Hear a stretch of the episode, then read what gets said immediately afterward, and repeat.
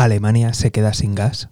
Muy buenas, te doy la bienvenida al podcast del economista José García. Como siempre, seguimiento y like. Hoy hablamos del Nord Stream 1, el gasoducto que conecta Rusia directamente con Alemania, el cual a partir del día 12 de julio se va a someter a un paro técnico y a una revisión. Esto ya estaba programado de antemano antes de que ocurriera la guerra, pero ahora desde Alemania se teme que ese corte sea total. ¿Y tú qué opinas? ¿Volverá el gas a Alemania?